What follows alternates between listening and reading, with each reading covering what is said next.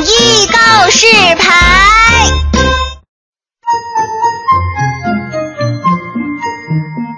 大家好，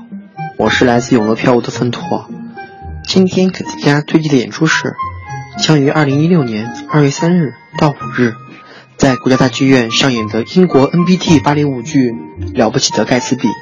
说起《了不起的盖茨比》，相信不少听众朋友首先想到的是二零一三年由小李子、莱昂纳多主演的那部电影。其实，我们今天要聊的这部芭蕾舞剧和电影的剧情差不多，都改编自菲茨·杰拉德的同名小说，讲述了富翁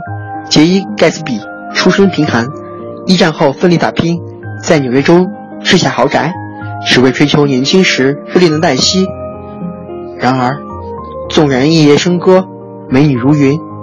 盖茨比的内心却依然孤独压抑，最终酿成悲剧。如此熟悉的悲剧故事，NBT 的演绎会比电影好看吗？或许你对 NBT 多一些的了解，就不会产生这样的疑问了。在英伦，NBT 芭蕾舞团可是大名鼎鼎的呢。它是与皇家芭蕾舞团、伯明翰芭蕾舞团、国家芭蕾舞团并列的英国四大芭蕾舞团之一，是英国。巡演范围最广、观众人数最多的芭蕾舞团，而其皇家保护人就是英国伊丽莎白女王的幼子爱德华王子。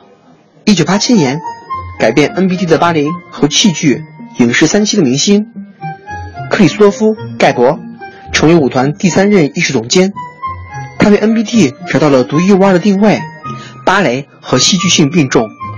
以戏剧化、情感化和叙事化的芭蕾舞剧吸引观众。